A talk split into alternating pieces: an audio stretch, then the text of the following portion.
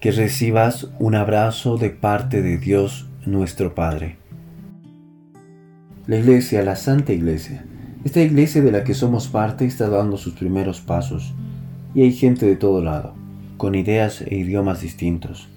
Momento, a ver, ¿dónde he visto esto antes? Esto se me hace conocido, pero claro, lo he visto en Bolivia. Bolivia, un país tan distinto, tan diverso, con gente tan variada.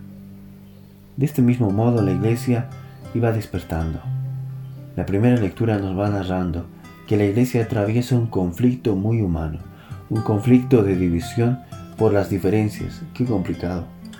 Parece que lo que más pesa en la balanza son las diferencias y esta iglesia, producto de la Pascua de Cristo, parece estar en un momento de inestabilidad. El problema se da en las preferencias, porque algunos no quieren atender a los miembros de otra cultura. Los apóstoles debían dar una solución. La solución es la designación de algunos miembros de la comunidad en el misterio del diaconado. Esta no es tan solo una designación profesional o laboral, es un verdadero servicio que nace de la fe. Hay una llamada de atención de parte de los apóstoles en este tema.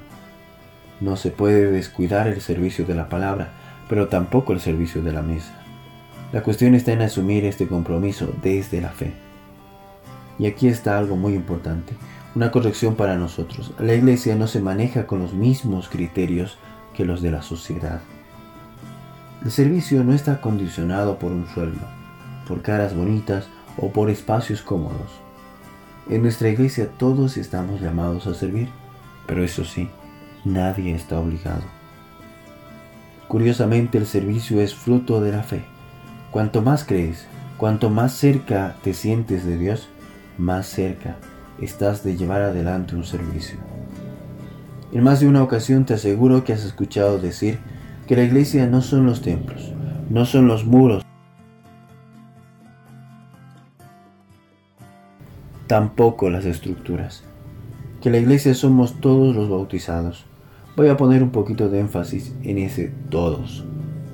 San Pedro habla de la unidad de la iglesia y el vínculo de unidad está en la celebración de la fe. Esta celebración de la que participamos en nuestra condición sacerdotal. Así es, somos pueblo sacerdotal, miembros de la iglesia como piedras vivas. Somos parte esencial y especial de la iglesia.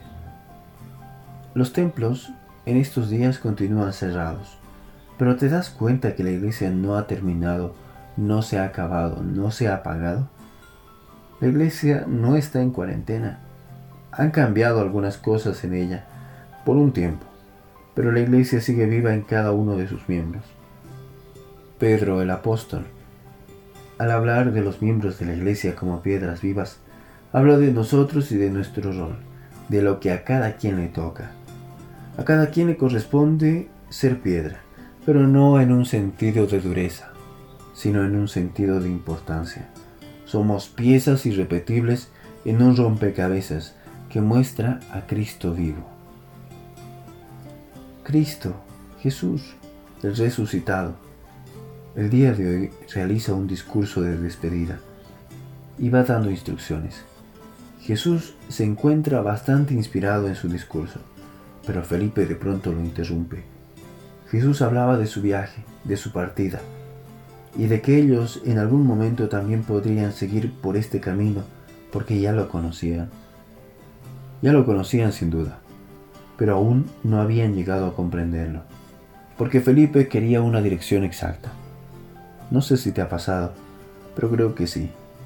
¿Alguna vez has intentado llegar a una dirección, pero te has perdido? ¿Verdad que sí? Y de pronto te das cuenta de que ya has pasado por ese sitio y te toca regresar y darte prisa. Sucede casi lo mismo. Felipe quiere que Jesús le envíe una ubicación GPS al WhatsApp. Y aquí nos damos cuenta de que Felipe no estaba conectado. Cuando estás perdido, cuando no sabes a dónde ir, lo más lógico es preguntar para darte cuenta hacia dónde debes ir. Felipe lo hace y descubre que el camino está muy cerca de él. Así como Felipe en ocasiones Cuando nos sentimos extraviados por el camino, también debemos preguntarle, no a cualquiera, debemos preguntarle a Jesús en oración, Señor, ¿cuál es el camino que debo seguir? ¿Dónde está ese camino? Te aseguro que Jesús no se cansa de explicarnos que Él es el camino, el único camino hacia el Padre. De que su mensaje no carece de verdad, sino que inspira a confiar en Él. Llegar al Padre por Jesús tiene un destino, la vida eterna. Jesús concluye este discurso diciendo que quien tiene fe realizará cosas grandes. ¿Lo has escuchado? Quien cree en Él, quien tiene una fe madura, llegará a hacer cosas grandes. Jesús no se equivoca, porque nuestra iglesia se mantiene en pie por la fe de sus miembros en Cristo. Esta fe nos mantiene vivos y nos impulsa a un servicio de generosidad. Me atrevo a preguntarte en este momento, ¿cuál es tu meta en la vida? Sí, ¿cuál es tu meta? Porque el Evangelio nos propone en este día una meta muy desafiante. No sé si te das cuenta, pero aquí va. Llegar al Padre, realizando las obras que nazcan de la fe. Que en esta tarea tan complicada, nuestra oración sea nuestra fuerza. Esto es lo que el día de hoy he querido compartir contigo. María Auxiliadora es quien lo ha hecho todo